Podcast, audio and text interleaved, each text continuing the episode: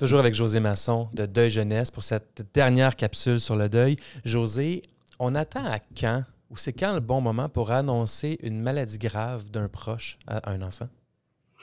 Ben, je, je comprends pas pourquoi on attend de l'annoncer quand elle est grave. On peut annoncer une maladie, puis quand elle devient grave, on dit qu'elle est devenue grave. Ou si on sait, on a malheureusement, quand on apprend qu'on a une maladie, elle est grave, ben, on le dit immédiatement.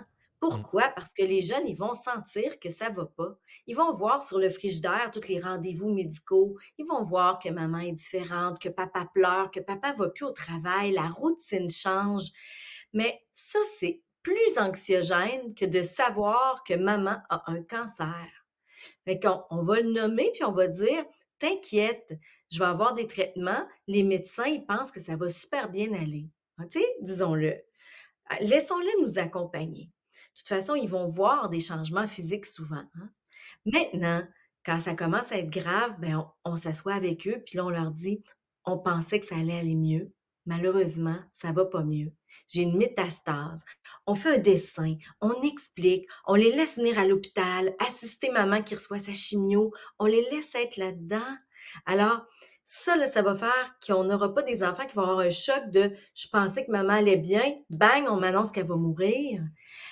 La mort par maladie, c'est la seule mort qu'on peut annoncer. Malheureusement, les adultes vont en profiter, mais pas les enfants parce qu'on leur empêche de savoir. On les, on les prive de cette réalité-là, puis on les prive de cette histoire-là. Alors, tout de suite, dès qu'on le sait. Et disons que j'apprends qu'il me reste euh, un mois à vivre ou trois mois à vivre, moi ou quelqu'un de mon entourage. C'est quoi la meilleure utilisation de ce temps restant-là? D'un point de vue, mettons, je, parle il me reste trois mois à vivre. Euh, moi, mon but dans la vie, c'est d'outiller mes enfants. Donc, comment je fais pour les outiller dans ce contexte-là, puis enchasser des souvenirs, puis comment on utilise ce temps-là à, bon escient pour les aider? Premièrement, on les situe dans le temps. Au maximum, c'est trois pages de calendrier. Au maximum, il me reste trois lignes. OK? ça se peut qu'il me reste deux cases. OK? On, on, va les cadrer dans le temps. Vraiment, vraiment. Maintenant, je suis encore capable de faire des choses. Tu veux qu'on fasse quoi ensemble? Mmh. Hein? Moi, je veux en profiter. Alors, on laisse nos jeunes aussi avoir des opinions, des idées. Ils ont le droit de dire j'aimerais. Ça se peut qu'ils disent je veux aller à Walt Disney puis que c'est complètement irréaliste. Mais qu'est-ce qu'on peut faire en échange? Alors, c'est en se parlant qu'on va trouver ça. Il faut vraiment les inclure dans le planning. Mais oui, il ne faut pas que l'adulte décide pour le jeune. On va créer des regrets.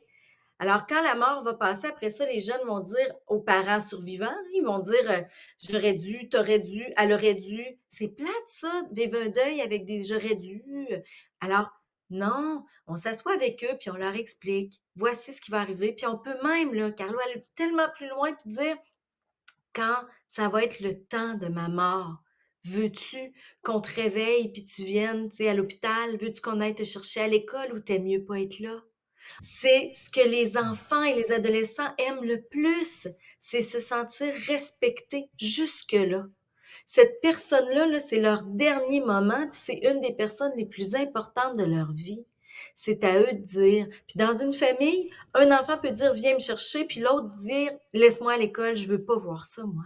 Et c'est correct. Faut pour ça avoir beaucoup de communication. C'est fou, hein? J'ai envie de pleurer tellement mm. j'imagine ces situations-là qui doivent être tellement difficiles pour, pour les personnes, pour leurs enfants. Ces décisions-là, ces conversations-là sont lourdes d'émotions à chaque fois. Moi, je ne serais pas capable d'avoir ces conversations-là sans pleurer systématiquement. je me connais. Là. Ben, ben, pleure. Puis moi, je dirais aux parents qui auront à faire ça, pleurer. Pleurer, ça va leur permettre eux aussi de pleurer. Mais sachez que nous, on pense à ça avec notre cerveau d'adulte. Les enfants, ils nous amènent dans leur monde. Ils vont venir embaumer, mettre du baume là, sur tout ça. Ils vont dire Maman, je peux-tu garder une petite partie de tes cheveux? Puis là, vous allez le faire. Puis... Et ça devient un peu très difficile, mais magique. Ouais. My God. J'ai goût de pleurer.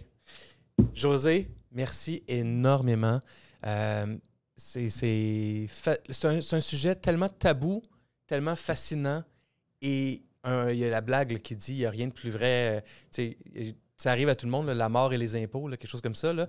Ça arrive à tout le monde, la mort. Tout le monde côtoie la mort à un moment ou à un autre. Puis malheureusement, c'est un sujet tabou. Fait que j'espère qu'on a réussi ensemble. En tout cas, je suis sûr qu'on a réussi ensemble à, mm. désamorcer puis à outiller, euh, comme on le fait tout le temps, les parents qui nous écoutent. José, merci beaucoup. Si on veut rejoindre Deuil Jeunesse, comment on se prend? Ah, c'est si simple. Allez sur euh, la, notre page web, deuil jeunesse.com. Toutes les informations sont là. Les gens peuvent appeler, envoyer un courriel. Euh, on est disponible, vraiment. C'est facile de nous rejoindre. Génial. Merci, José. Ça fait plaisir. Voilà, c'était la cinquième capsule sur le deuil, la dernière de la série avec José Masson de Deuil Jeunesse. Je vous encourage fortement à l'écouter les quatre premières si ce n'est pas déjà fait. Vous pouvez le faire sur YouTube en vidéo, en audio, sur les différentes plateformes de balado ou directement sur le portail aidersonenfant.com. À bientôt tout le monde.